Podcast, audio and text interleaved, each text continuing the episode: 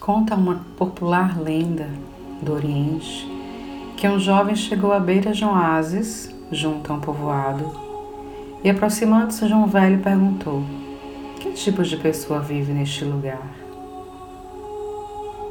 A voz do ancião lhe fez uma pergunta: Que tipo de pessoa vivia no lugar de onde você veio?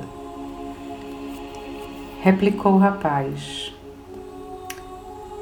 Ó, oh, um grupo de egoístas e malvados, estou satisfeito de haver saído de lá.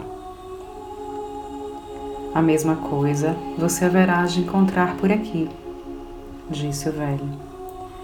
No mesmo dia, um outro jovem se acercou do oásis para beber água e, vendo o ancião, perguntou-lhe: Que tipo de pessoa vive por aqui?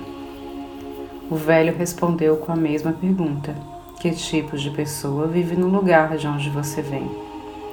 E o rapaz respondeu: Um magnífico grupo de pessoas, amigas, honestas, hospitaleiras. Fiquei muito triste por ter que deixá-las. O mesmo encontrará por aqui, respondeu o ancião. O homem que havia escutado as duas conversas perguntou ao velho: Como é possível dar respostas tão diferentes e o velho respondeu: Cada um carrega no seu coração o ambiente em que vive, aquele que nada encontrou de bom nos lugares por onde passou, não poderá encontrar outra coisa por aqui. Aquele que encontrou amigos ali, também os encontrará aqui.